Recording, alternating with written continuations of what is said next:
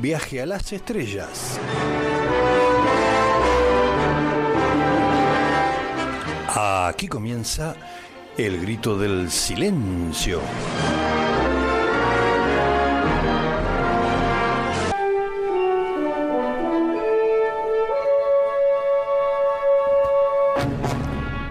¿Cómo le va? ¿Cómo te va? ¿Cómo están ustedes? Qué bueno saber y sentir, lo siento en la piel porque se están comunicando por vías internas que no necesariamente tienen que ser intestinales, pero son vías internas de comunicación. En este segundo programa del Grito del Silencio aquí por Megafon, la radio comunitaria, una radio de servicios, y ahora voy a hacerle mención la importancia de los servicios cuando el periodismo se maneja de un modo solidario. En los controles, el comandante supremo de las Fuerzas Tecnológicas, Fran Insúa. Me van a acompañar, como siempre, mi amigo, el licenciado y profesor Ariel Fernández, y en la compaginación, todos los flyers, ahora le llaman flyer, antes le decíamos le decíamos diapositivas. La técnica superior en criminalística Paula Hernández. Miren, hoy tenemos un programa, eh, qué bueno que lo podemos superar en cada edición, esa es la intención. Pero vamos a tener dentro de un rato un invitado especial una persona de renombre internacional, muy comprometido con la causa de los que sufren el maltrato infantil de género, las mujeres, la discriminación es un militante político, como él se autotitula, y de derechos humanos. Es psiquiatra, es psicólogo, hace medicina clínica, da cursos, viaja y como dije, reconocido internacionalmente, internacionalmente, perdón, que es Enrique Estola y creo que está en España. Así que vamos a cruzar los dedos para que la comunicación sea fluida a través de, del WhatsApp. Miren, hoy vamos a tocar, además de esto que les acabo de mencionar, con Enrique Estola, que ya de por sí daría para varios programas, porque además es muy crítico, pero muy crítico. Miren que yo me considero crítico, pero me parece que él me gana. Pero con un, con un sentido, con una racionalidad impecable. Y después, bueno, en algún momento Ariel me decía, mira, los programas de Buenos Aires, está bien que son diarios, cuando tocan temas así complicados, también tienen algún momento, un esparcimiento, una distracción. Bueno, hoy vamos a tratar de que entre todo, porque inauguramos las sesiones que no pudimos implementar la semana pasada. Vamos a tener también un invitado. Va a estar muy divertido, pero para que sepan, Hoy vamos a tener un consultorio sexológico. Así, tal cual. Para que ustedes manden preguntas, ¿no? Vamos a tener un invitado, un especialista en el tema. Luego vamos a, tener otra sección que es donde mientras tal vez haya, ¿eh? donde vamos a ver si podemos elevar un poco la, la vara. Y luego la sección que es responsable Ariel Fernández de traer lo que no siempre sabemos, conocemos o hemos olvidado, tanto de libros como de películas. ¿eh? Los libros no muerden. Y mm, si no me equivoco, vamos, vamos a tener como siempre, como tuvimos la semana pasada, al fiscal. Porque el fiscal acusa. La sección del fiscal es netamente acusatoria. Por eso su nombre. Y vamos a acusar a todo ese sistema religioso, judicial, que obligan a las mujeres a parir hijos no buscados. Otro de los temas. Bueno, Estola creo que también eso lo, menciona.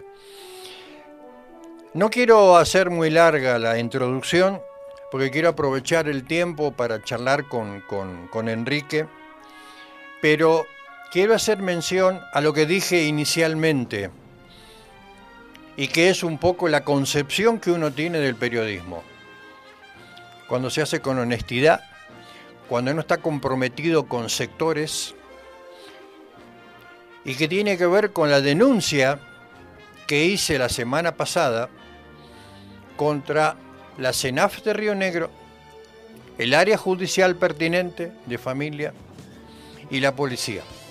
Recordarán ustedes que me referí a la posibilidad, la posibilidad por un mal manejo de las, estas instituciones oficiales, de que se pudiese dar otro caso terrible como ocurrió con la nena Nayara en los Menucos, ¿se acuerdan ustedes? De tres años, que a los tres meses se la sacan a la abuela y se la entregan a quien después fue su femicida, que hoy está preso de por vida. Nayara, de tres años. Y cuando me llama a mí una abuela muy preocupada hace unos días, que podía estar en situación de riesgo muy parecida, salvo algunas, algunos bemoles, volví a denunciar a estas instituciones, sobre todo a la CENAF, porque entregó a Nayara, fíjense ustedes, otra Nayara, que está en Vietma, cuya madre fue objeto de maltrato. Se tuvo que ir de la ciudad por el maltrato, por las agresiones de su ex marido y se tuvo que ir a vivir a Bahía Blanca. Una vez que estuvo en boga, en conocimiento a través de las redes, que las redes cuando se utilizan, hoy vamos a hablar de eso, cuando las redes se utilizan de un modo positivo o de trabajo y cuando denuncia, cuando tiene que denunciar, pasan cosas como esta. Cinco minutos antes de entrar a la radio, me llega este audio que voy a compartir con ustedes de la abuela de Nayara y que dice lo siguiente. Buenas tardes, Antonio. Disculpe, ¿no? Que eh, pero bueno, no quiero dejar pasar esto, contarle que la llamaron ahí de la del, del a mi hija y bueno, este le pidieron disculpa y le dijeron que, que bueno, que había sido un, error, pero bueno, ahora presentaron un, un nuevo informe y bueno, ahora están esperando nomás que la jueza le dé la eh, la orden para entregar la nena nomás. Así que bueno, esto quería que lo sepa. Eh, hace ratito salgo del trabajo, por eso no le podía contar más temprano, Porque... Así que bueno, muchísimas gracias Antonio. ¿eh? eh más tarde le, le, cuento más, con un poco más de con detalle las cosas. Bueno, esto fue, esto hace minutos, ¿sí? La abuela porque por esas cosas de errores técnicos se entregó la nena al padre, acusado de un montón de cosas, condenado por otras. Así que estoy inmensamente feliz. Mire, hoy venía pesado el día, además del calor que está insoportable. Venía medio, medio complicado y esto me alegró profundamente. Ese es el rol nuestro Esa es, ese es el rol del oficio más lindo del mundo, el ser periodista. Bueno, vamos a vamos a cortar acá esta introducción corta. Vamos a escuchar un poco de música y luego la entrevista prometida con el doctor Enrique Stola. Fran, cuando quieras.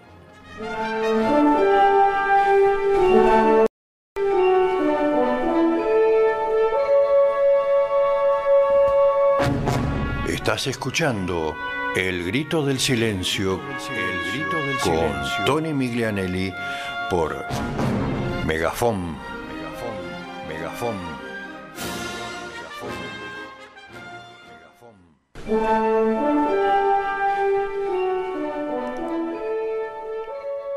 Muy bien, continuamos acá en el grito del silencio por Megafon.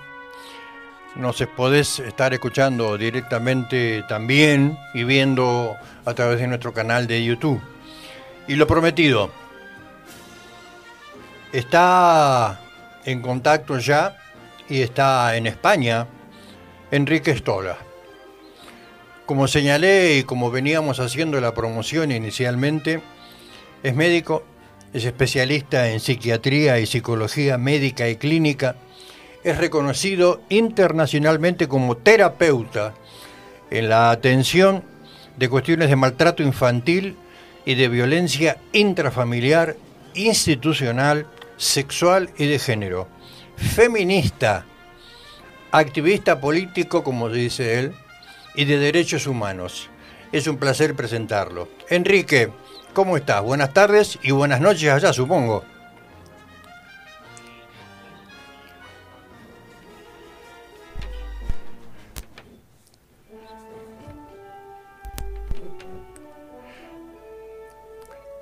¿Estamos saliendo bien? Sí.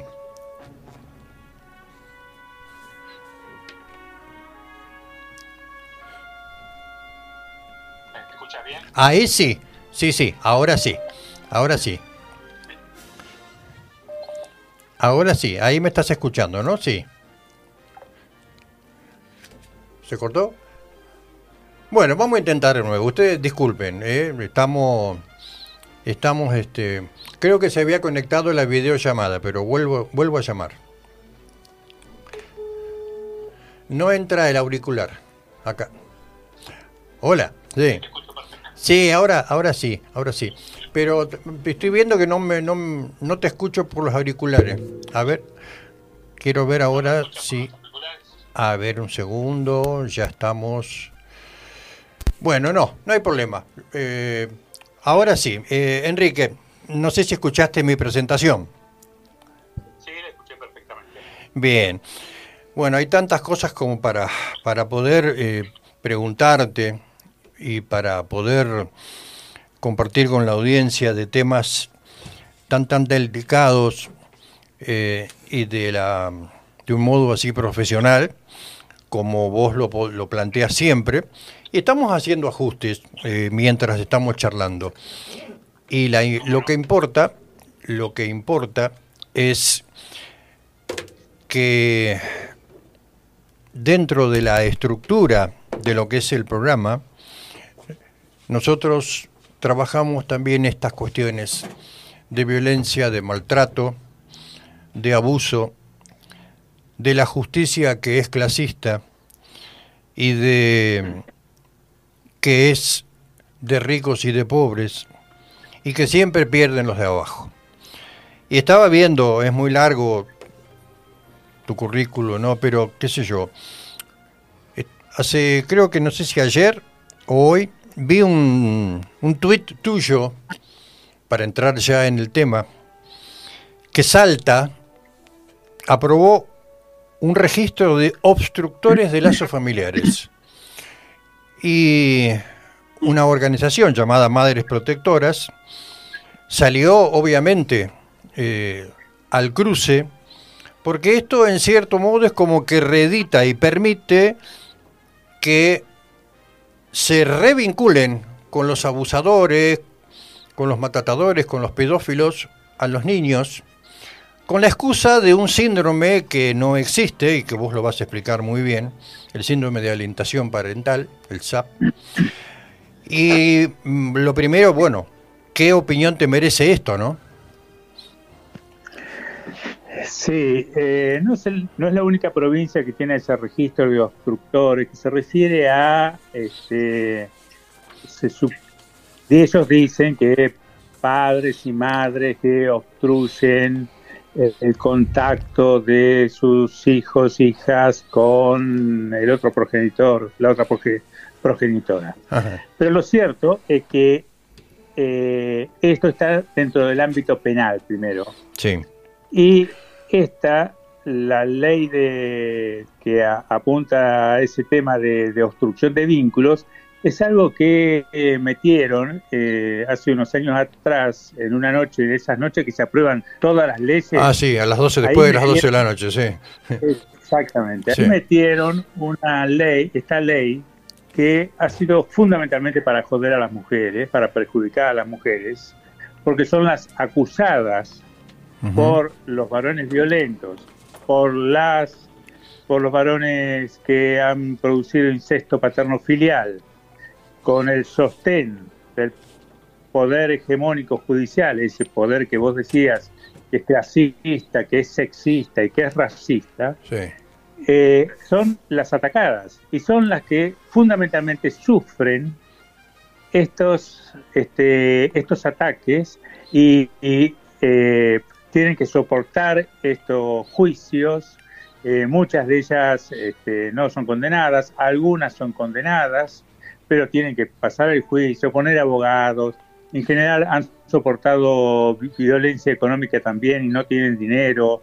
Bueno, es un desgaste terrible porque no son causas judiciales. Cuando hay violencia machista, cuando hay violencia de género, cuando hay incesto paterno filial, la vida de la mujer y la vida de niños y niñas queda judicializada claro. con la pérdida de calidad de vida que eso significa. Claro. Porque, la, porque el Poder Judicial no cuida las vidas de las mujeres, ni de niños ni, ni de niñas. Entonces, hacen un registro de obstructoras que se va, se va a llenar de nombres de mujeres y vi que hasta, hasta la, la secretaria de la mujer, creo, del, del poder eh, legislativo reivindicó eso. Sí, sí, sí, sí, sí, sí, Absolutamente machistas. Este, como caracteriza gran parte del poder político en Salta, absolutamente machista.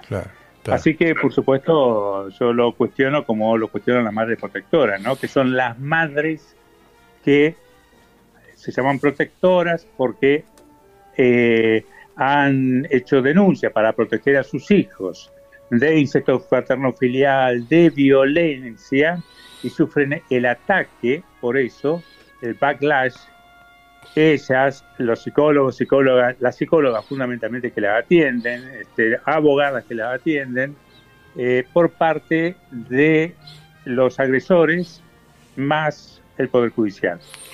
Vos sabés, Enrique, que hace pocos meses estuve en Salta y lo que me llamó la atención, además de la pobreza, en plena capital, trabajo casi esclavo de niñas y niños, en cada cuadra, cada dos o tres casas, una virgen o un crucifijo en la puerta que da a la calle. Yo automáticamente asocio este, religión con pobreza, ¿no? Es decir, cuanto la gente menos accede, lo dije en la edición pasada, ¿no? La condena a Eva en el paraíso por querer acceder al conocimiento, ¿no? Y en este caso también las mujeres. La religión, ¿cómo, cómo actúa, cómo actúa, eh, cómo influye en, eh, en, la construcción del patriarcado y el machismo? Porque además después vamos a hablar, vos fuiste el defensor de dos chicos abusados por el cura Graci, y te enfrentaste mucho tiempo y pasaste consecuencias muy duras por enfrentarte con la Iglesia Católica, incluso con Bergoglio, a quien vos has acusado directamente de encubridor de este tema. Sí. Mira, eh, con el tema de la religión, eh, eh, creo que por un lado, bueno, que cada uno crea en lo que se le antoje, ¿no? Pero por otro lado, quiero aquí traer eh, la palabra de un filósofo francés negro que él eh, hace una división del cristianismo y dice, una es el cristianismo catolicismo de, eh, así del concilio de Nicea, ¿no? En el 323, cuando se alía directamente al poder. Y otro es el cristianismo que es eh, de la cual se agencian y hacen la lectura sectores de poseídos, sectores políticos y negros y negras. Y él hace un análisis muy interesante del rol de las iglesias cristianas eh, de diferentes las, diferentes iglesias dentro del cristianismo e incluso parte de la católica en la lucha por los derechos civiles de negros y negras este, en eh, Estados Unidos y en lo que es la diáspora negra a partir de eh, la esclavitud, lo que significó la esclavitud para el desarrollo capitalista, eh, cuando, digamos, vienen a nuestra América los españoles, este, los portugueses, etcétera, ¿no? Entonces, él reivindica ese, ese cristianismo de abajo y esas iglesias y cuestiona lo que se llama el, cristianismo o el catolicismo constantiniano. Ah, está. De Constantino, que era el emperador. Claro, claro, a partir de, claro, de Constantino. Hace una buena división. Y creo, y yo acuerdo con eso, ¿no? Porque si nos fijamos, este, el rol de las este, iglesias ahí durante años eh, en la lucha del movimiento de los derechos civiles en Estados Unidos ha sido importantísimo, ha sido fundamental para este, unir, eh, dignificando a eh, negros y negras, y ellos reivindican el uso de la palabra negro y negra, contra el poder blanco, ¿no? que todavía sigue vigente.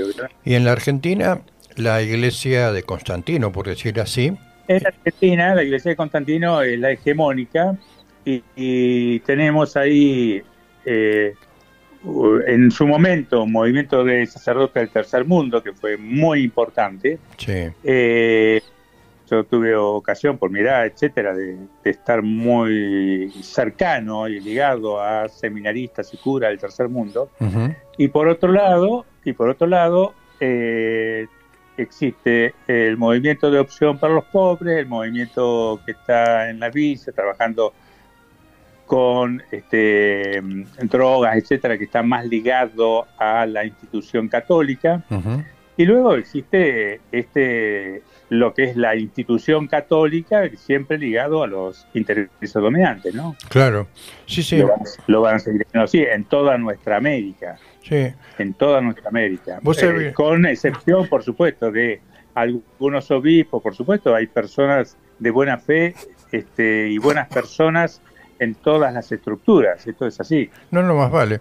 Yo, el, viste que cumple 10 años el papado de Bergoglio y lo escuché en dos reportajes que le hicieron, uno fue Fontebeca y el otro del diario La Nación, y él cuando le preguntan sobre el caso de los curas abusadores, y dice, bueno, hay que adecuarse, hay que pensar en la historia, el momento, los tiempos, entonces lo que se hacía era separarlos, pero bueno, eh, eso es una cosa, y otra cosa es llamarlos a la justicia para que la justicia se encargue del tema y que haya gente, como en el caso tuyo, que, bueno, eh, trataste con dos abusados por el cura Graci cuando la iglesia estaba incluso en silencio, ¿no? Sí, la iglesia no solo estaba en silencio, la iglesia lo protegió hasta ahora, sigue siendo cura. Ah, claro, claro, tenés razón. No perdió su condición de cura. Claro. Y sigue siendo cura porque la iglesia lo sigue sosteniendo. Así que seguramente cuando el cura salga, que debe ser creo que en el año 25 o 28, habrá una serie de Netflix pagado por el Vaticano para tratar de reivindicarlo, ¿no?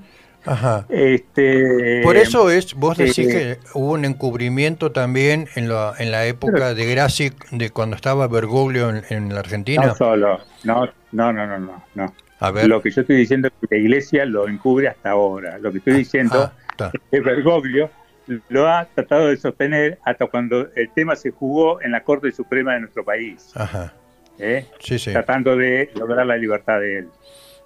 Ajá. ¿Eh? Porque Bergoglio eh, lo protege.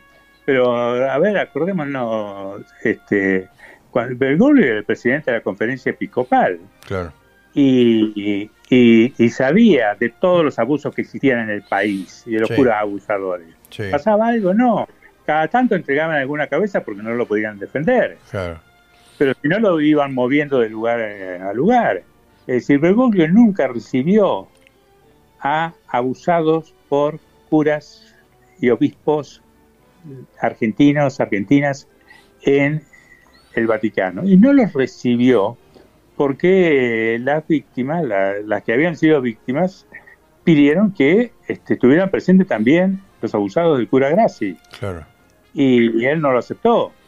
Es decir, el, muchacho, este, a ver, yo creo que Bergoglio es un tipo que puede tener posiciones progres en, lo político, como puede aparecer por ahí, que creo que no es un corrupto, creo que es un fundamentalista de la iglesia, que él considera que cualquier eh, mención a aspectos terribles de la Iglesia, por ejemplo, la responsabilidad de la Iglesia en la propagación del SIDA por este, prohibición del uso de preservativos en el África. Ah, está, él Considera, sí, sí, me acuerdo. él considera que esa, esa matanza que todavía continúa, que todavía continúa, él considera que esas cosas eh, son un ataque a la Santa Madre Iglesia, ¿no? Bueno, esto tiene que ver con el fanatismo de él, no es tan fanático como lo era la, la Teresa de Calcuta, ¿no?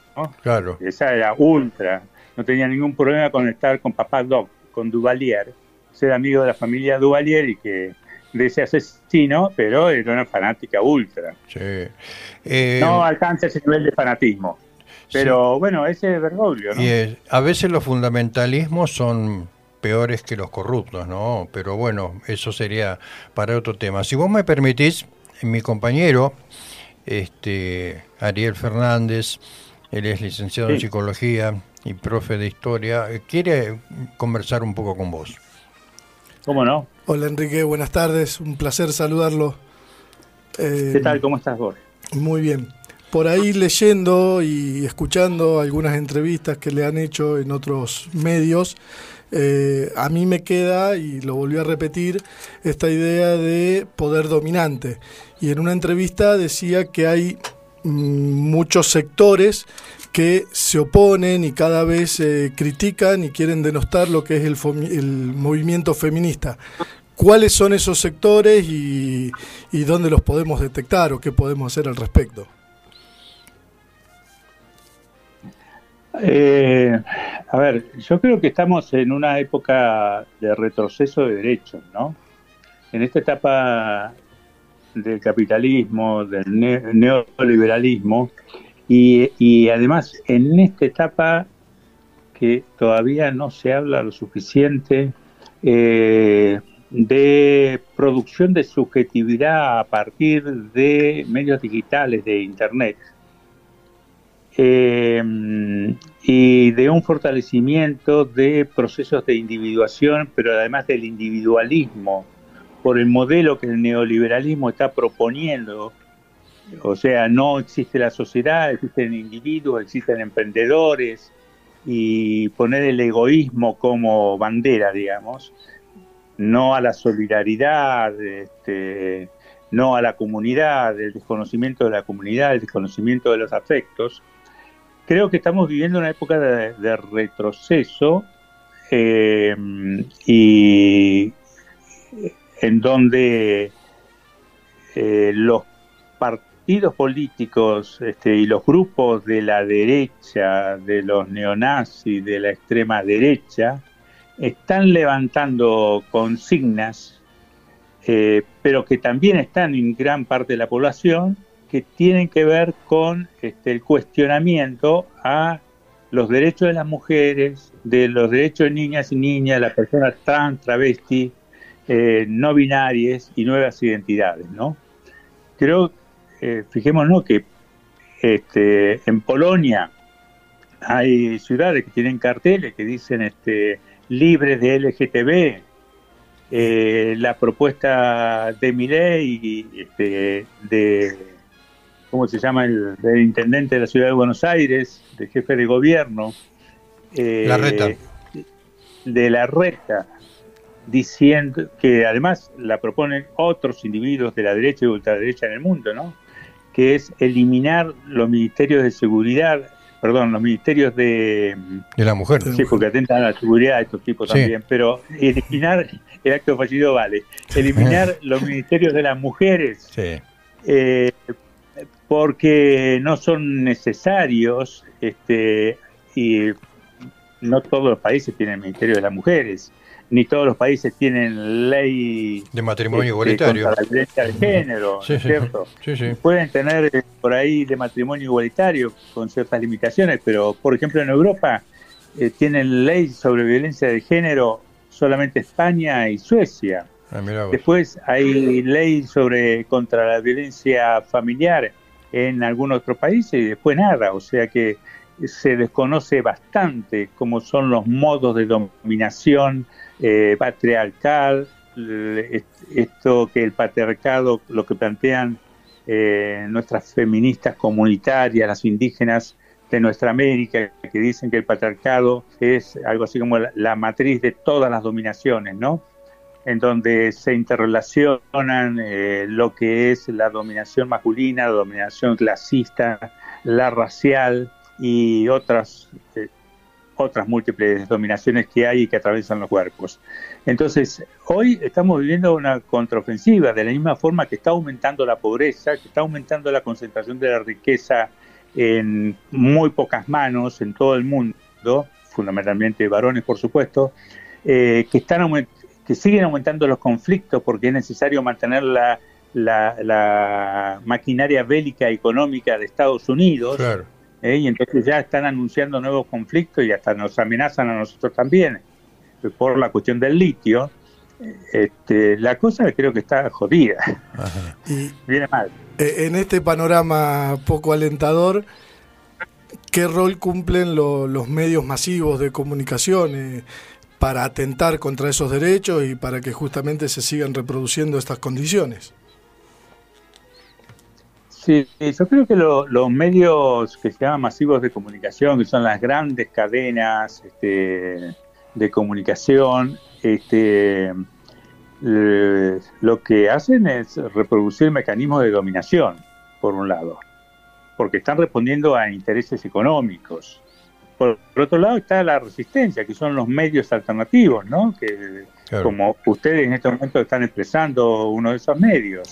Y, también es cierto que la resistencia va en aumento. O sea que este, se van produciendo eh, eh, interrelaciones entre diversos medios alternativos, van apareciendo programas, van apareciendo periodistas que eh, realmente están comprometidos con la población y que por ahí no tiene a veces la suficiente claridad política de acuerdo a la perspectiva que uno puede tener, pero sí la suficiente empatía como para resonar con el sufrimiento de la gente. Eh, yo creo que yo confío en todo eso, ¿no? Vos sabés que... Mm, en esta eh, resistencia. Sí, y yo creo que en el caso de Argentina, desde, por poner un, hito, ¿no? Desde el Ni Una Menos, no es lo mismo la, la Argentina, aunque después quiero charlar con vos sobre el tema de, bueno, el rol de, de, la mujer colonizada por el machismo, que en algún momento vi que habías escrito. Vos sabés que eh, yo todavía me duele la pérdida de mi maestro, mi compañero de trabajo, eh, Vicente Cito Lema, Y cuando recorríamos un poco la Patagonia dando capacitaciones, él por ahí solía traer una, una, frase que no sé si se la atribuía a San Juan o algo, hablando precisamente de esto de, de no tener empatía con los que con los que menos tienen. Y él decía, dice que cuando, cuando llega al cielo, lo primero que te van a preguntar, Dios, ¿no? Es, ¿y qué hiciste con el amor? Decía Vicente, ¿qué hiciste justamente con esto? ¿Qué hiciste cuando viste que sufría gente? Porque lo vemos todos los días, que por temor, por alguna otra cuestión, no siempre se denuncian los casos de maltrato, los casos de abuso, los casos de violaciones, sobre todo cuando son intrafamiliares, ¿no? Es decir, por eso me, me, trajiste a la memoria esto que decía Vicente. Sí, en realidad hay una descalificación de todo lo afectivo. Creo que, que cada una de las personas, cada uno de nosotros, nosotras, nosotros, eh, sabemos la, la, importancia que tiene el, el, afecto para nuestra vida, pero esto no se expresa claramente en el campo de lo político eh, y muchas, mucho menos en el campo de lo masculino.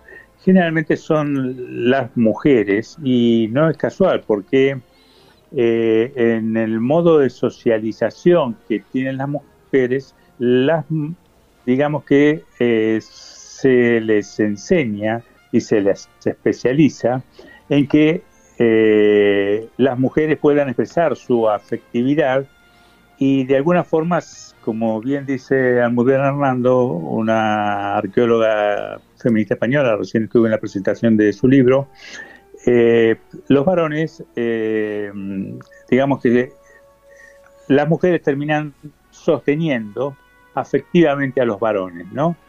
Esto que los varones decían siempre, detrás de cada hombre hay una gran mujer. Sí, sí, sí. Este, en realidad, no solo estaba señalando lo que es el desplazamiento de la mujer a otro lugar sin poder, sino estaba señalando también el lugar que se le asignaba en cuanto al sostén afectivo del varón. Claro.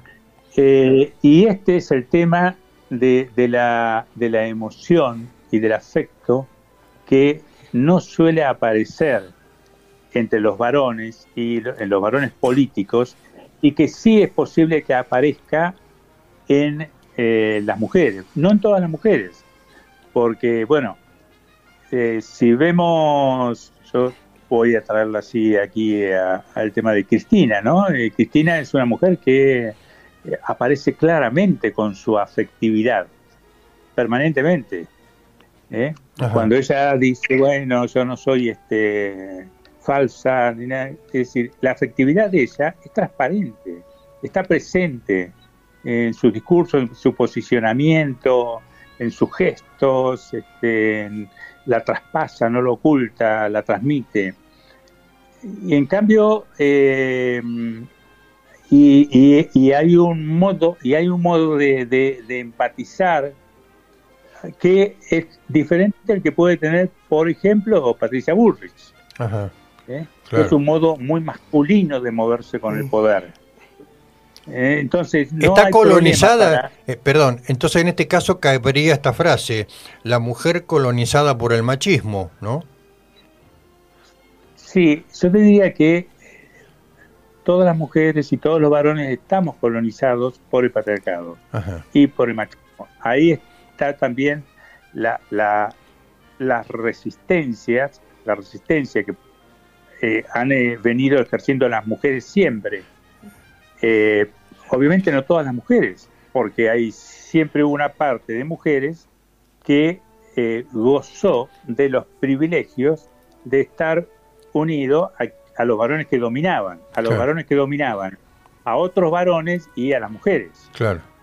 Entonces, este, ahí hay una diferencia de clase, ¿no? Importante. Sí, sí. Sí, en algún punto estoy pensando en esto, en este antagonismo entre Cristina y Patricia Bullrich. La idea de Cristina de, de resaltar lo femenino como forma de poder y, en el caso de Bullrich, resaltar la masculinidad que puede llegar a tener para ejercer el poder. Sí, pero te, tomo, te doy otra vueltita y le, doy, le voy a dar gracias a, Rita Segato, ¿no? Si ustedes este, en algún momento, y les, les sugiero, véanlo, se hizo un encuentro internacional feminista en Madrid hace 10 días, 15 días, y hubo un excelente debate entre eh, Rita Segato, entre la, la ministra de la Mujer de España y la esposa del presidente de Chile. Eh, fue un excelente debate sobre el poder y el ejercicio del poder. Y Rita Segato hizo un señalamiento a Cristina y lo hizo de la siguiente forma. Eh, voy a unir aquí dos o tres puntos, ¿no? No lo hizo, en este, no lo hizo con esta secuencia, pero sí con esta idea. Rita decía, eh, cuando una mujer, la mujer lo que tiene que tener es conciencia de género, así como eh, una persona negra para no quedar atrapada en la concepción de la vida de los blancos, tiene que tener conciencia racial. ¿Eh? Entonces, si la mujer tiene conciencia de género y ocupa un espacio institucional, lo que va a hacer es este, tratar de modificar el género de la institución. Pero si no tiene conciencia de género, va a quedar atrapada por la dinámica de la institución que tiene género, porque el Estado es patriarcal claro. y el Estado es masculino. Claro, las instituciones hoy en día predominan. Yo las instituciones tienen género. Claro. Es una muy buena afirmación de Rita Segato. ¿no? Claro. Y entonces dice, cuando Cristina gobernó, decía el señalamiento que pudo hacer, Cristina no tenía esa conciencia de género. Veamos que si bien se produjeron muchos avances en los derechos de las mujeres en ese momento, eh, por la lucha de las mujeres y porque el Estado respondió, eh, porque el gobierno respondió, fue tiempo después y, que Cristina adoptó una posición en sintonía con el feminismo, ¿no? Y fundamentalmente cuando se luchó con el tema de despenalización del aborto. Claro, claro. Eh, Enrique, yo quiero llevarte para no ir, ir terminando, pero no quiero desperdiciar esta, esta posibilidad. Vos trabajás, vos tenés varias afirmaciones que, de cosas que he leído, y algunas ya las sabemos y otras es bueno aclararlas, ¿no? Eh, vos trabajás con niños abusados, con mujeres maltratadas, partiendo de la base que esto está cuestionado, volviendo al inicio de la nota, ¿no? Esto del registro de instructores, partiendo de la base de que los niños, sobre todo en la cámara GESE, por ejemplo, no mienten. En la vida cotidiana pueden mentir. Che, ¿vos te sacaste este caramelo? No, bueno, los chicos en general. Pero en el caso del abuso y de la violación no mienten. Es decir, ¿cómo queda, cómo queda esa personita? También cómo queda una, una mujer, ¿no es cierto? O un hombre en el caso de, de estos, de estos abusos y de estas violaciones. Sí, está bueno que traigas la consigna esa, porque cuando nosotros decimos, nosotras, nosotros, nosotras decimos, los niños no mienten, estamos diciendo, los niños no mienten en temas que tienen que ver con agresiones sexuales. ¿Eh? Esto para los imbéciles machistas y las imbéciles machistas que este, dicen, no, los niños siempre mienten, no, no, no. En agresiones sexuales no pueden mentir porque la agresión sexual implica un atentado fuertísimo a la subjetividad, al cuerpo, produce sintomatología, produce una respuesta fisiológica, produce consecuencias y eso los niños no lo pueden inventar. ¿eh? Ni nadie se lo puede meter en la cabeza como dicen los defensores de abusadores, uh, la madre le metió la idea en la cabeza. Mentira, si suponete que hace una mujer perversa que le dice al, nene, no, tu papá se hizo esto, el otro, vos tenés que decir esto, va y el nene no lo, no lo puede sostener cinco minutos, no lo puede sostener. Pero las consecuencias, las consecuencias hacia el futuro tienen que ver sobre todo, por un lado, formas en que cada persona puede metabolizar esto, pero sobre todo la respuesta del medio en donde está ese niño, esa niña, que es este, si hay un adulto importante para la vida de este nene o esta nena, que es generalmente una mamá, le cree, bueno, hay gran parte de la recuperación Claro, está, claro. está garantizada. Claro, porque suele pasar que o la misma hija le dice a su mamá, che, mirá, este, el padrino, este, el tío me violó y es como que hay un, un ocultamiento, ¿no? A veces. Mirá, eh, estoy atendiendo a una profesional que tiene en estos momentos 75 años y cuando ella pudo denunciar a los 15 años cómo la venía abusando, agrediendo sexualmente un hermano mayor, eh, y lo habla con la madre, la madre le dice silencio. Esto son cosas de familia, no tiene que saber nadie. Yo voy a hablar con tu hermano y no se hable más del tema. Eso la marcó para toda la vida y la condicionó negativamente en un montón de aspectos de su vida. Su vida hubiese sido totalmente diferente si esa mamá, en vez de cuidar el estatus familiar, ¿eh? en vez de cuidar este, el estatus familiar y, y la iglesia y todo lo demás, hubiese este, aceptado estas palabras de su hija y le hubiera creído, ¿no? me hiciste acordar la película La Celebración.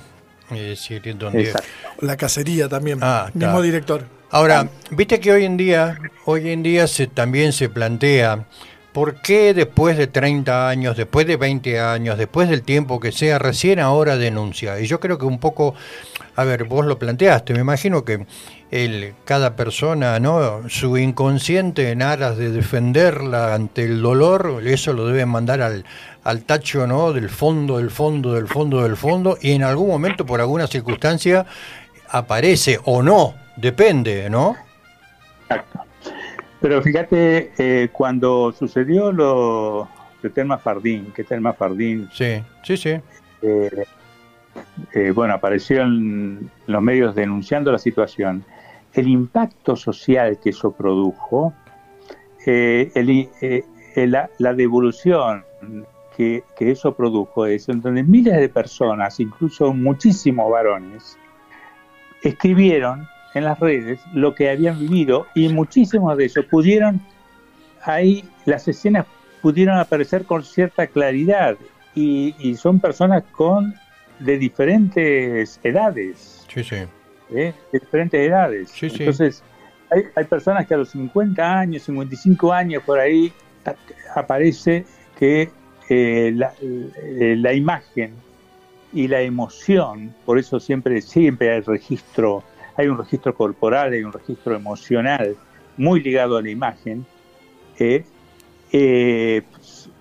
y, pudieron compartir esta cuestión de abuso, ¿no? De claro. sexual. Sí, sí, sí. Sí, digamos que el disparador fue el macho alfa de Artés, ¿no? Eh, bueno, el disparador fue, sí, esa situación denunciada. Claro, de, Telma, sí, claro. claro. Yo, tengo una última pregunta, eh, Enrique, y me quedé en medio con esto de la colonización, ¿no? que nos atraviesa a todos y que cómo nos cuesta, sobre todo este, los que ya estamos más del otro lado que de este por una cuestión de historia y de edad, de construir las prácticas que eran habituales, ¿no? Eh, y que hoy todavía por ahí suelo yo observar porque hablamos siempre del patriarcado y del machismo. El patriarcado ya sabemos, la, ahora, ¿cuál es el rol? ¿Cuál es el rol? Porque esto también lo he escuchado en algunos colegas tuyos. El rol de la mamá en la construcción del machista. Mirá, yo creo que el rol de la mamá en la construcción del machista es el mismo que el rol del papá. Ajá. No es que las mujeres cuando son machistas son más machistas que los varones, o que las mujeres cuando son egoístas son más egoístas que los varones, o cuando son competitivas son más competitivas con los varones, que esto lo, en general lo suelen decir los varones y lo suelen reproducir muchas mujeres. Porque cuando una mujer, mamá, este, se está haciendo cargo de la educación de ese nene, o sea, con una participación ahí activa que uno ve todos los días, levantándose muy temprano, eh, siendo la primera que se levanta y la última que se acuesta, o sea, trabajando a, destajo, suponete como mamá de casa. Sí, sí. Y el papá cada tanto aparece y aparece con esto de su autoridad de padre. ese, ese modo de, de ser varón y de expresarse tiene tanta importancia como lo que está haciendo la mamá. E impacta tanto en la formación del niño eh, en cuanto a ser machista o de la niña en cuanto a asumir un rol pasivo en relación a los varones, como lo que, los mensajes que le puede transmitir la mamá. Y además todos los mensajes que atraviesan, atraviesan el cuerpo de la niña, que, del niño de la niña que vienen de la sociedad. Claro. Pero a ver, pongamos sobre la mesa otro tema, que es Internet. Hoy los chicos de 8, 9 años se encuentran accidentalmente o no tan accidentalmente, no porque ellos lo busquen, sino porque desde Internet lo buscan, con la pornografía. Y cuando se encuentran con la pornografía, la que empieza a educar sexualmente es la pornografía. Claro. ¿eh? Y sabemos que la pornografía educa en roles muy rígidos en donde la mujer está en una posición de total subordinación a los deseos del varón. Claro. Entonces, este, y esto lo está ah, produciendo, se está produciendo a través de internet, ¿no? Sí, sí, sí, sí.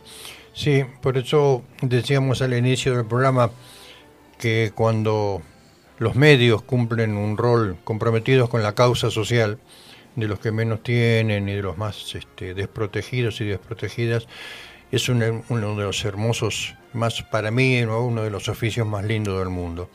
Enrique, yo tengo, tengo que dejarte, pero tengo que también pedirte que si algo, bueno, quedaron tantas cosas para hablar, pero si algo quedó en el tintero que vos quieras resaltar, pero te escuchamos con, con mucha, mucha atención. Yo quiero cerrar con este tema de la pornografía. Hoy la que educa sexualmente es la pornografía. Ahora fíjense qué fenómeno interesante. La derecha política, las iglesias, la iglesia católica a la cabeza con su lucha contra la ideología de género, la pongo entre comillas, que es con la lucha contra la perspectiva de género y contra el ideario feminista, se opone a la pornografía, dicen pero en realidad son muy efectivos en oponerse a la educación sexual integral, porque es gracias a la Iglesia que en todo lo que se llama Occidente y su área de dominio, no se educa en todos los colegios sexualmente eh, con educación sexual integral. Entonces, la iglesia termina protegiendo la pornografía, es una cosa de locos. ¿eh? termina, de algo le debe servir. Nada más. Bueno, Enrique, qué placer escucharte en este primer encuentro que yo deseo.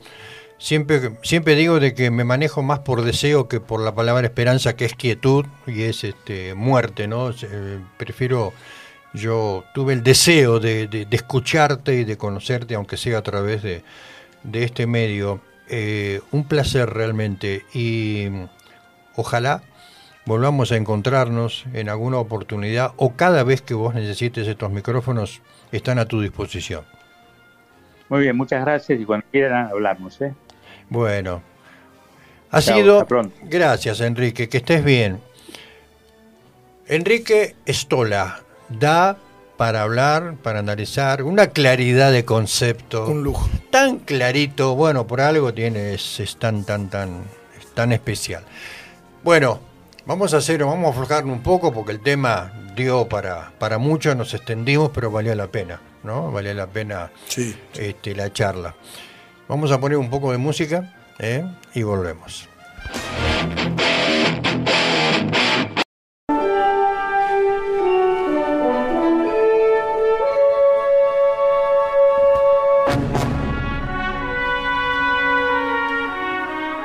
En causas penales, alimentos, divorcios, sucesiones, está el estudio jurídico Pérez de León, acá en Neuquén. El teléfono es 299 6325 960. Y tenemos que agradecer porque tanto a la Bulonera Neuquén de Bahía Blanca 467 como al estudio Pérez de León nos están apoyando en, en sostener un poquito el grito del silencio.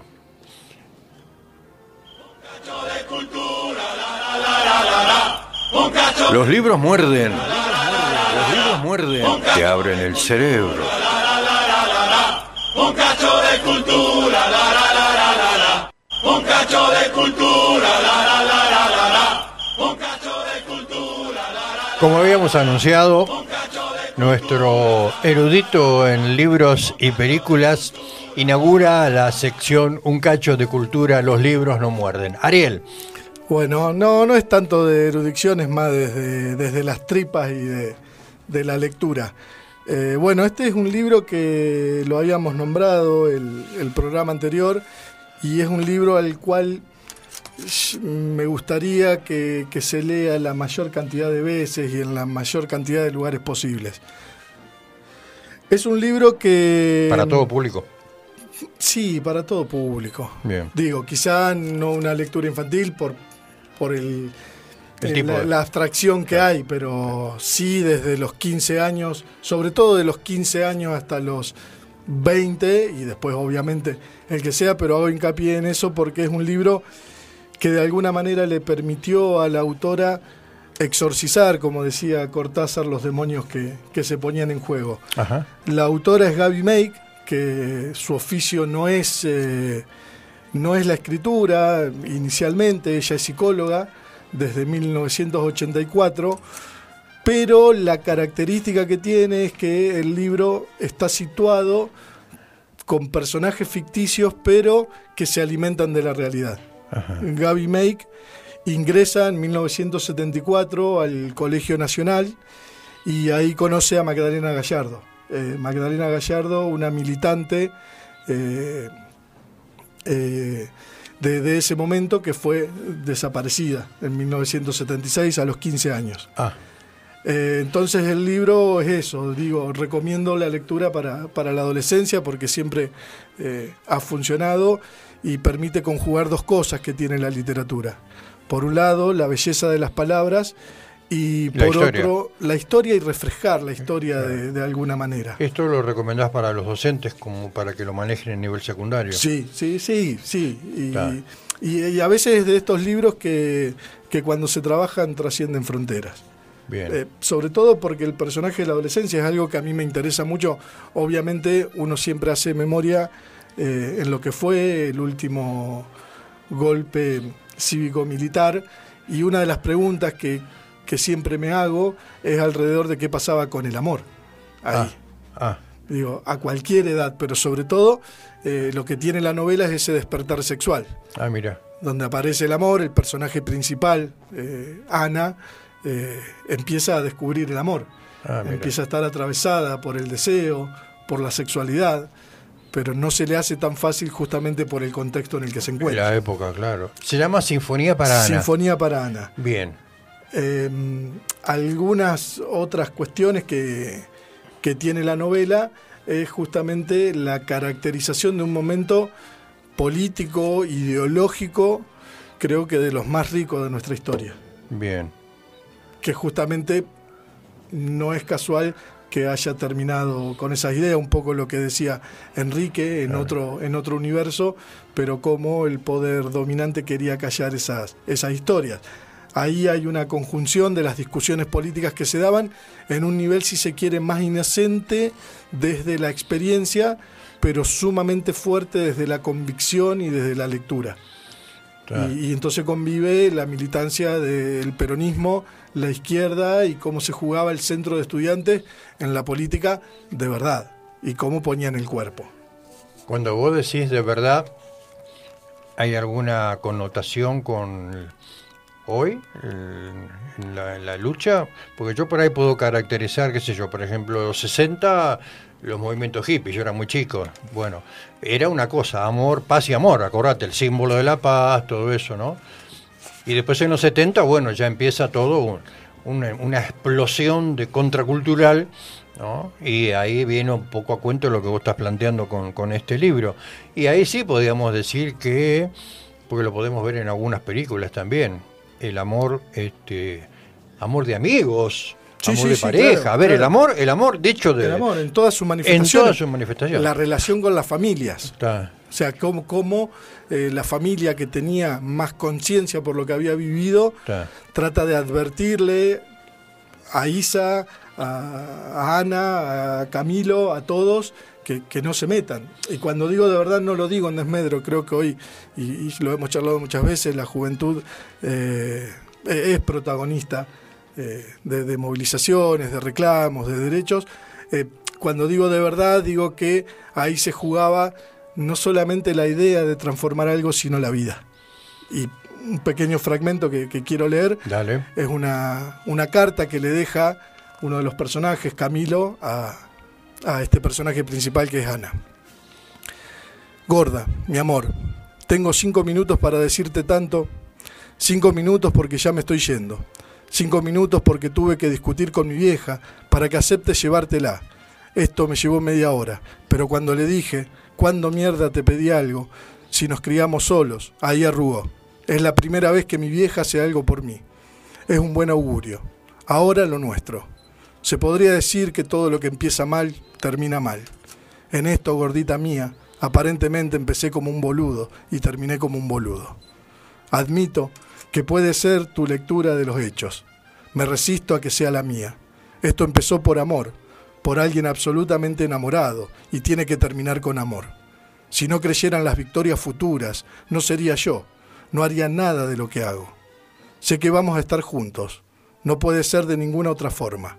Por ahora, y solo por ahora, parafraseando a la compañera Evita, no renuncio a la lucha ni al trabajo, renuncio a los honores, de pasar este tiempo con vos, de poder acariciarte, solo en estos días o meses.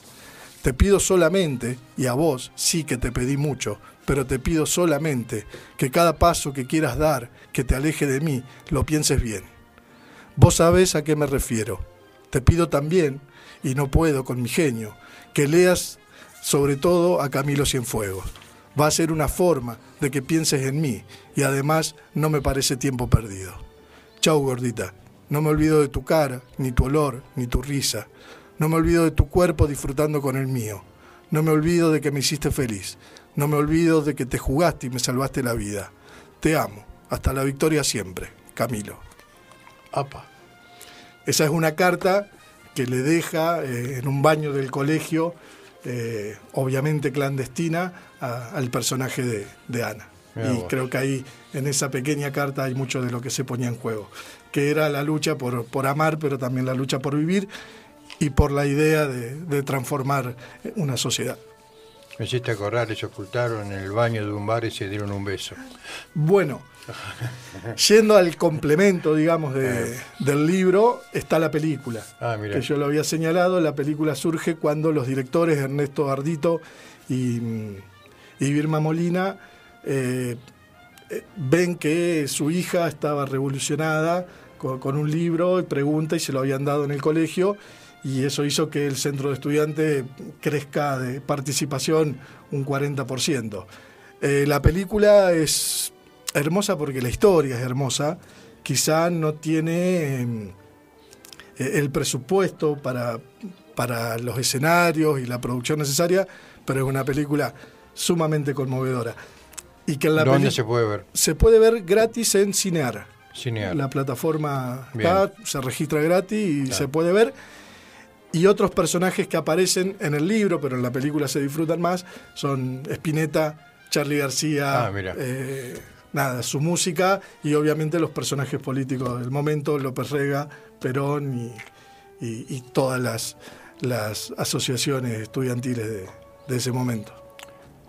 Gracias, Ariel. Este fue un espacio el que nosotros lo hemos titulado Un cacho de cultura. No perjudica, no perjudica a nadie, los libros no muerden. ¿eh? Estamos con esa. Bueno, como andamos con tiempo bien, eh, por ahí ameritaría un. Yo te había puesto, Fran, luego estoy volviendo loco a Fran con algunos cambios, pero te había puesto que por ahí enganchábamos la otra sección, pero por ahí podemos largar, ya que estábamos hablando de, de Fito, de Spinetta, este, tenemos, no sé si por ahí podemos, y si no, algún tema como para poder relajar, tengo ganas de preparar el mate que todavía no lo hemos preparado, amargo de primer cebada, no dulce como decimos, como el de las maestras, viste, que es dulce y lavado. Para dulce estamos nosotros. Así que vamos a escuchar un poco de música y ahora vienen unas secciones, no tienen que perderse las secciones que vienen. ¿eh? Eh, esto fue auspiciado por la Bulonera Neuquén, de Bahía Blanca 467 de Neuquén, y por el estudio Pérez de León.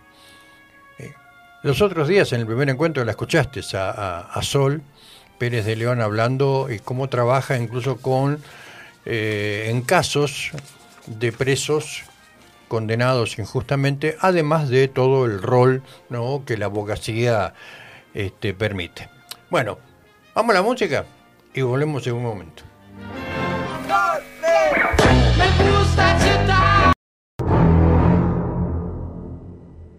El fiscal acusa.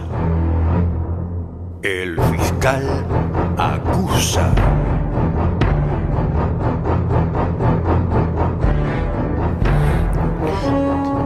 Qué julepe cuando vi tiburón la primera vez, mamita, me pare... lo mismo, la misma sensación cuando vi El Exorcista, que estaba en Buenos Aires. El Exorcista fue para mí una obra maestra. Eh, bueno, parece, yo no creo en casualidades, sino en causalidades, ¿no? La mente va hilvanando, el inconsciente va lanzando cosas y si bien lo hablamos un poquito con, con, con Estola, un poquito bastante, yo quería referirme eh, ahora, si me bajas un cachito la música, te lo voy a agradecer. Gracias, Fran. Eh, hoy quería acusar a esos sectores de religiosos, políticos y judiciales que permiten, obligan a muchas mujeres a parir hijos no deseados. Porque esto tiene que ver también con el mandato patriarcal remitiendo a las mujeres como meras reproductoras. De hecho, incluso en la antigua Grecia, cuando no había tantos problemas con respecto a, uy, ¿qué dirán? Referido, por ejemplo, a la homosexualidad, quiero recordar que Alejandro Magno, con treinta y pico de años, ¿no? El famoso Alejandro, su primer general era su, su amante. Antes no había tanto, tanto problema con eso. Pero después cuando ya viene a partir del concilio y de Constantino, cuando unifica las religiones, y que había un montón, y instala una religión única, se empieza a profundizar esto de la, la antigua división entre hombres y mujeres, los roles, ¿no? Y hoy en día nos encontramos, gracias a la complicidad, y reitero, a la complicidad de vastos sectores religiosos, evangélicos, católicos, ortodoxos, en el caso de, de, de la religión judía. Recomiendo ver la miniserie, son dos capítulos nada más creo, poco ortodoxa. Ah, un poco más me parece que ¿no? son. Ah, pero a mí me pareció poco, pero alucinante de cómo esa chica logra zafar de los mandatos, hasta le, le, eligieron el esposo, todo, y logra huir de esa secta, porque no deja de ser una secta. Y por eso el título estaba muy bien. Y está creo que basada en un hecho real. Sí, sí, sí. Entonces, hoy en día nos encontramos, como en el caso de, perdón, de Lucio, esta, este, esta pareja en La Pampa, que terminaron con su asesinato, y tiene que ver con lo que uno no desea. ¿Vieron cómo vuelve esa palabra, el tema del deseo? Porque ser madre, ser padre es un rol. Y está motivado por el deseo. Yo quiero tener un hijo, una hija. No porque me lo imponga, no porque me lo mande sectores sociales. No, tiene que ver con el deseo. Y hoy a mí se me oprime el corazón cuando yo veo caminando por las calles, lo veo acá en Neuquén, lo veo en cualquier lugar, y en el norte cuando fui, hoy hice referencia a Salta, cuando vi la pobreza enrostrándonos, cuestionándonos, mujeres jóvenes, nenas, nenas, con hijos. Y uno puede preguntarse, ¿acaso buscaron tener no, eso fue un mandato, porque está normatizado. ¿Se acuerdan el programa anterior? Normatizado. La norma está establecida así, es lo que hay, la cultura represora, para que tenés que parir. Y entonces aparecieron, por suerte, todas las, las movidas de las mujeres. Dice, mi cuerpo es mío, tiene que ver tanto con el tema de con mi cuerpo decido yo y aparece después la posibilidad de elegir cuándo, con quién estar y en qué momento. Y eso lo podemos ver en la historia, Ariel, de cuántas mujeres, nuestras abuelas, bueno, por parte de mi mamá, 11 hermanos, 11, y eran más pobres, ¿no? Terrible, y vos decís, y muchos ni sabían ni leer ni escribir, como mis abuelos. Y hoy en día vemos esa pobreza, cuando yo veo por la calle esas nenas tan jovencitas llevando a UPA a un bebé y, y, de la mano por ahí a dos o tres, a mí se me estruje el corazón porque digo, le cagaron la vida. Por ahí puede haber sectores, ya te doy, puede haber sectores que digan, no, pero no hay nada más lindo que la maternidad. Pero sí, cuando vos la buscaste, sí. Yo busqué, yo deseé tener una hija pero cuando te la imponen, mirarle la cara de tristeza, va caminando por la calle con la tristeza, más allá de la pobreza, porque siempre afecta a los sectores más bajos. ¿Por qué las clases medias altas y los ricos no tienen tantos hijos o, ocultan si se tienen que hacer un aborto o no? ¿Por qué no tienen ese problema? No, eso está en los sectores más postergados de la sociedad. ¿Y quiénes son las que llevan a cuesta? Porque el tipo la pone, la pone y se va y después viene el otro, el macho de turno, dice, no, pero yo quiero tener un hijo que se parezca a mí. Y la mujer, porque es vulnerable, muy vulnerable, acepta. Y así, con suerte, a lo mejor le puede tocar uno o dos tipos. Pero después nos encontramos con, bueno, este es hijo de tal, este es hijo de tal, este es hijo de tal. Y cuando vos hablás un poco de estos temas con estas mujeres por ahí, a lo mejor ni te entienden, porque están repitiendo el mandato que vieron con sus madres, con sus abuelas, etcétera, etcétera. Sí, como sos el fiscal y que acusa, yo tengo que hacer algún tipo de defensa. Ojo a quien defendés. Obviamente. Eh, coincido en un 80%. Bien, demasiado. por ser vos, esto es un acontecimiento. No, no, lo vimos, lo vimos y lo escuchamos y disfrutamos en el último 8 de marzo, que una de las consignas por lo que fue la lucha de, la ley del aborto legal y gratuito, era la maternidad será deseada o no será. En ese sentido, ahí aparece el deseo y, me parece que es lógico porque un hijo, inicialmente, desde lo subjetivo, es un deseo. Claro. Ahora. Dicho esto. El 20% con el que no coincido es que el deseo es inacabado, no lo podemos conocer solamente por sus representantes, diría Freud. Entonces tampoco me animo a, establecer si las mujeres, independientemente de la edad o la clase social, no había algo del deseo que se estaba manifestando. Sí es verdad que hay una cuestión de clase. A ver, para la sociedad, una mujer de clase baja que tenga muchos hijos es una inconsciente. Y por otro lado, se vende como ejemplo de familia a Maru Botana, que no tengo nada contra Maru Botana, pero además que tiene todos los hijos rubios, ojos claros, Sí, sí. más allá lo que le pasó, pobre. Pero digo, se ponen en juego ahí sí una distinción o esa distinta vara de acuerdo a la clase social. Pero yo no me animo a meterme en el deseo de nadie. A ver, eh, estoy en un 80% de acuerdo, pero hay algo que por ahí lo podemos, este, no sé si lo por ahí lo viaste, tiene que ver con los mandatos parentales y repiten el modelo. Vuelvo eh, lo último que dije, a ver, cuando vos estás criado en un ambiente donde el, el- el entorno es muchos hijos, lo repetís inconscientemente, porque como dijo Freud, nadie es dueño, ahí termino, nadie es dueño de su inconsciente. Ahora, yendo al caso de Mario Botana, cuando vos tenés plata y querés tener muchos hijos, porque y querés ser, viste, Heidi, te gusta, o Susanita, bárbaro, pero no son las mayoritarias, la mayoría, la mayoría, ¿no es cierto?, eh, que está, a la que yo me quiero referir o me referí, tiene que ver con los sectores más bajos, los que no tienen defensa, los que aún, vos fijate, y con eso quiero mandar un poco al carajo al sector de ginecología del hospital de Zapala, y no sé si también el de Cutealcó, que son objetores de conciencia, porque va una chica abusada y que está embarazada, y no, ah, no, nosotros no hacemos aborto. Primero, son empleados públicos, vos tenés que cumplir la ley. Objet, andá, objetate, ¿sabés qué? Esto ocurre hoy. Por suerte acá en, en- en Neuquén Capital, desde hace un tiempo, todos los sectores, primero, em- incluso estuvieron antes que la ley de educación sexual integral.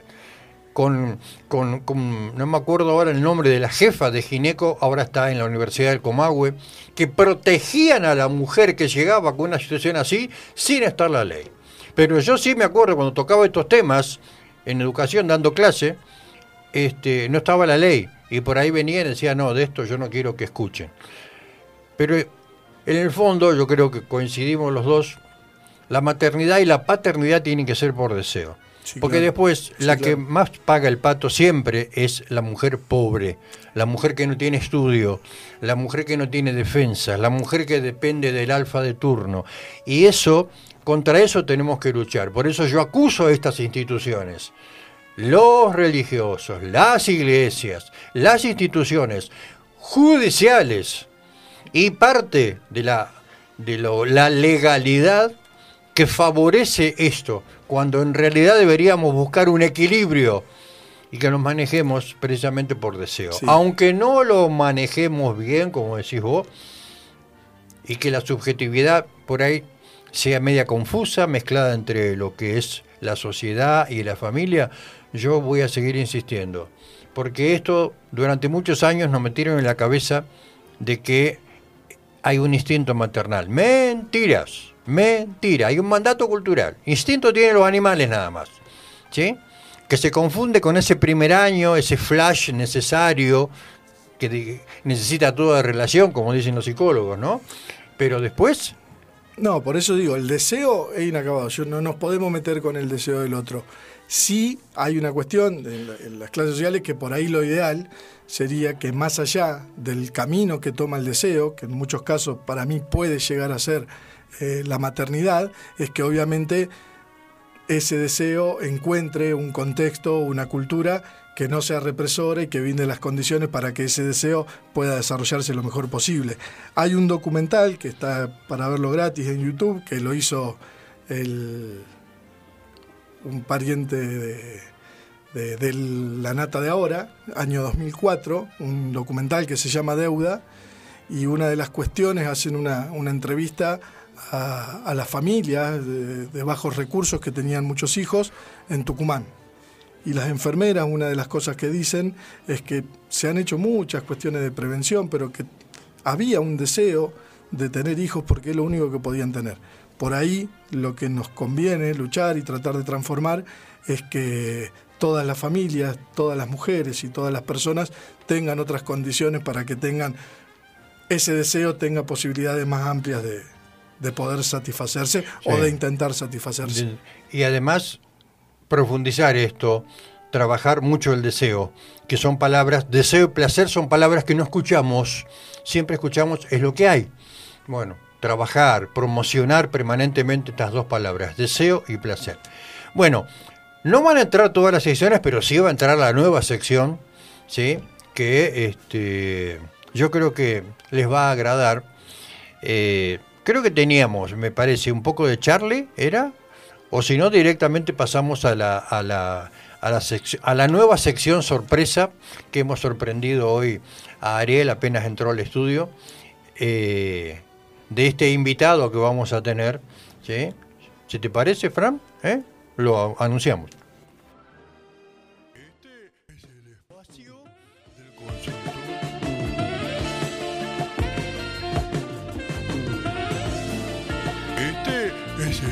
Del consultorio sexológico del doctor Mario Truchelli. Este es el...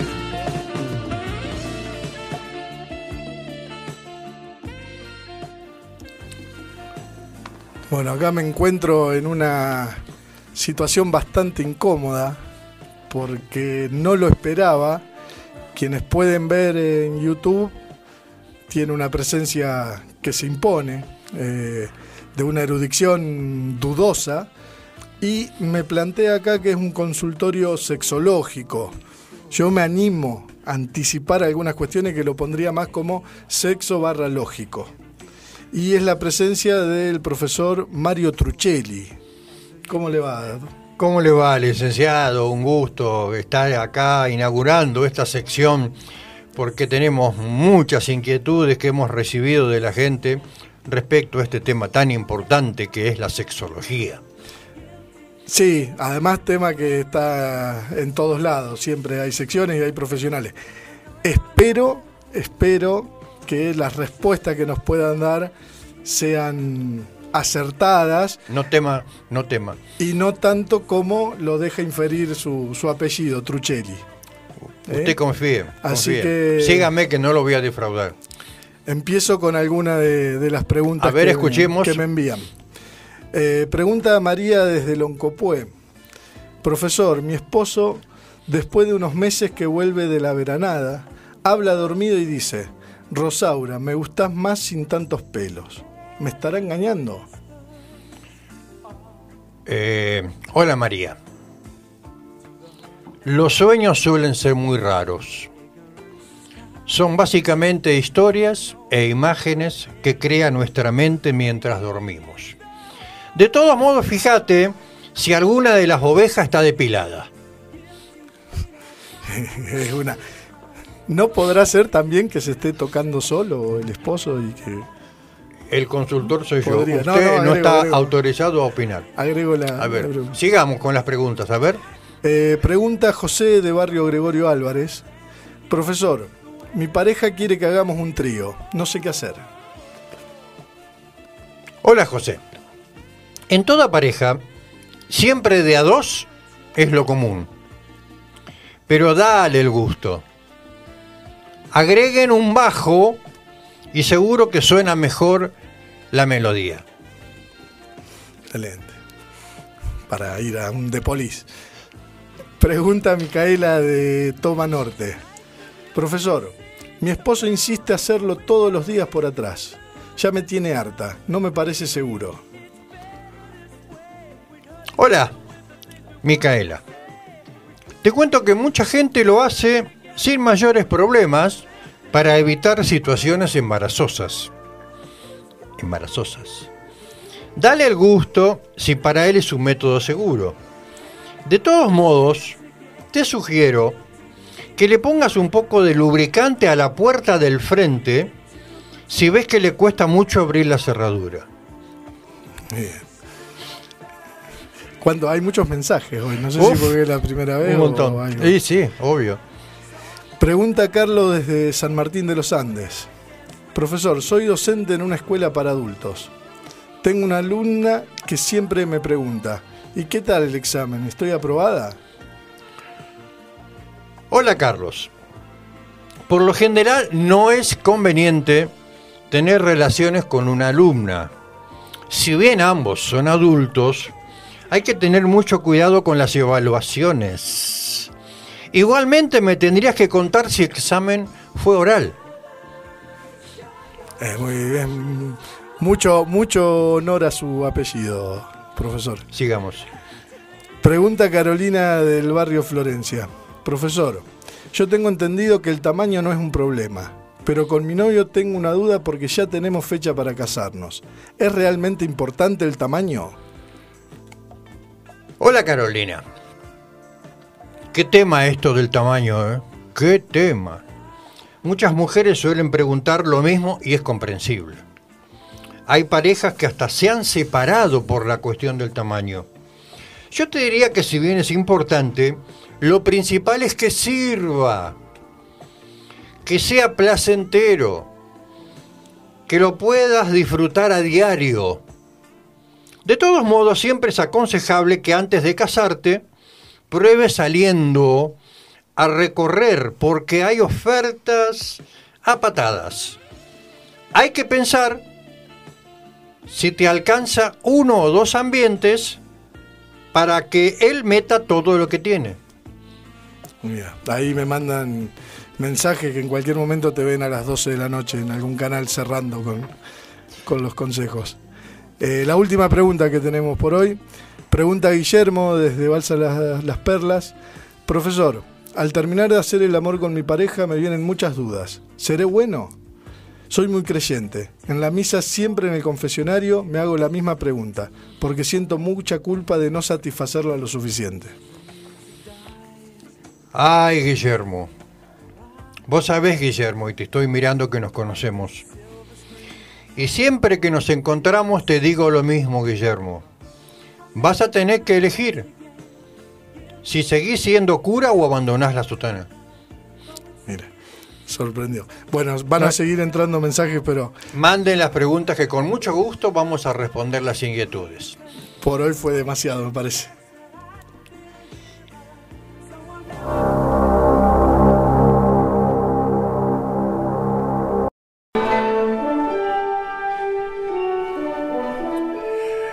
Bueno, tenemos que ir terminando, pero no quiero dejar pasar por alto un bello saludo.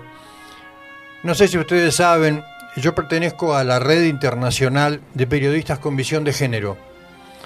Y mi madrina es la licenciada Liliana Hendel. Y me acaba de mandar, por ahí lo, lo escuché tarde, lo veo tarde, pero no quería dejar de compartirlos con ustedes porque vale la pena. Quiero mandar un mensaje lleno de felicitaciones y de amores. Desde la ciudad de Buenos Aires, soy Liliana Hendel, periodista, psicóloga, feminista. Amo la radio, así que querido Tony, qué maravilla que vuelvas a los micrófonos, que podamos otra vez escucharte en tu programa.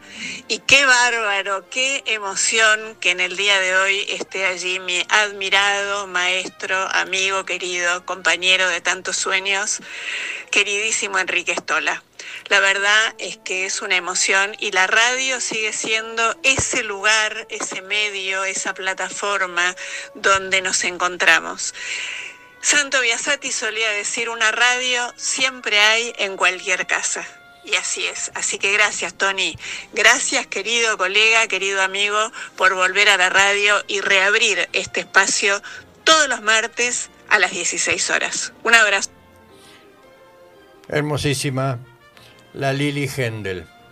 Bueno, y esto es todo por hoy.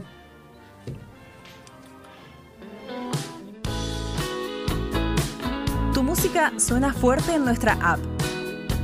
Radio Megafon.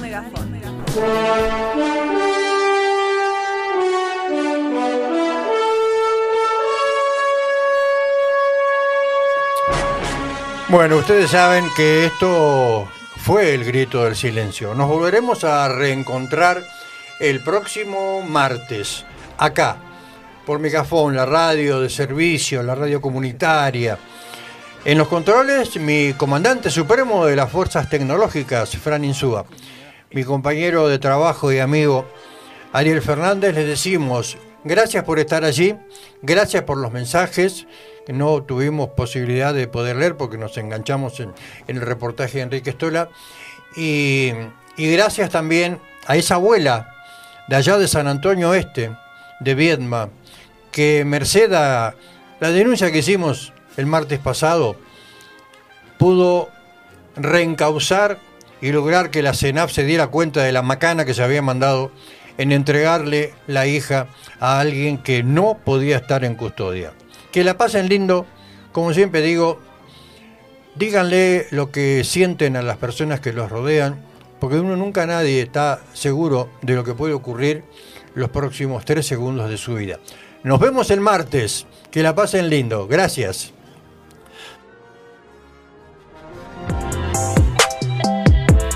Radio Megafon. Una radio diversa.